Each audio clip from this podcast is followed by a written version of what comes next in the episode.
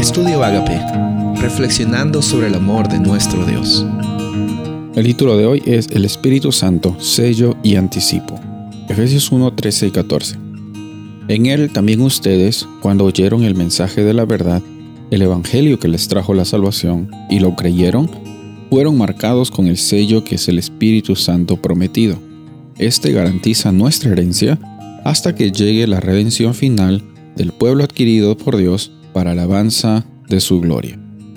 Continuando con los días anteriores, encontramos que Pablo está diciendo que la realidad del mensaje de salvación es una realidad que transforma la vida de las personas. Cuando tú escuchaste que hay buenas noticias en la realidad de Cristo Jesús muriendo por ti, esa realidad también eh, permite que el Espíritu Santo entre tu corazón y al aceptar a Jesús también estás dejando que momento a momento el Espíritu Santo esté influenciando tus decisiones, tu vida, trabajando siempre para que tú seas un agente de amor y un agente de bondad.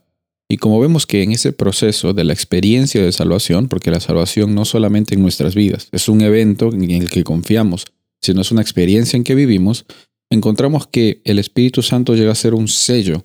Este término sello en aquellos tiempos era una, un símbolo de autentificar algo, de mostrar la veracidad, de mostrar la autoridad. En otras palabras, el Espíritu Santo viviendo en tu corazón llega a ser un sello, llega a ser una muestra, llega a ser una, una realidad autentificada de que Cristo Jesús primero te ha librado, te ha salvado, te ha dado nueva vida y segundo también por medio de esa transformación es evidente, es, es evidente que Dios está en tu corazón. Es evidente que hay un proceso de transformación en tu corazón.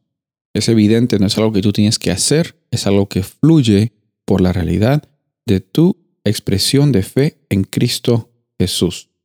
Entonces ese término de que el Espíritu Santo sea un sello nos muestra de que el Espíritu Santo está poniendo como que un sello de, de autentificación, de aprobación en nuestras vidas en la medida también que está trabajando en nuestros corazones.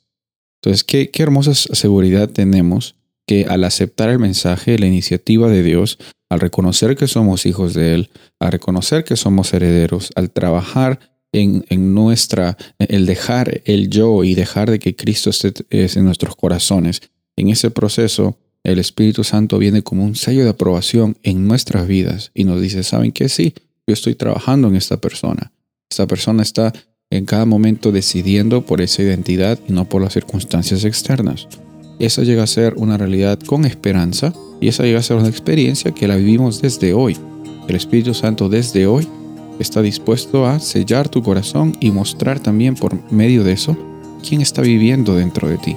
Y por medio de que quién está viviendo dentro de ti, afuera de ti, las acciones y tus interacciones también llegan a tener la oportunidad de impactar personas para el reino de los cielos. Soy el pastor Rubén Casabona y deseo que tengas un día bendecido.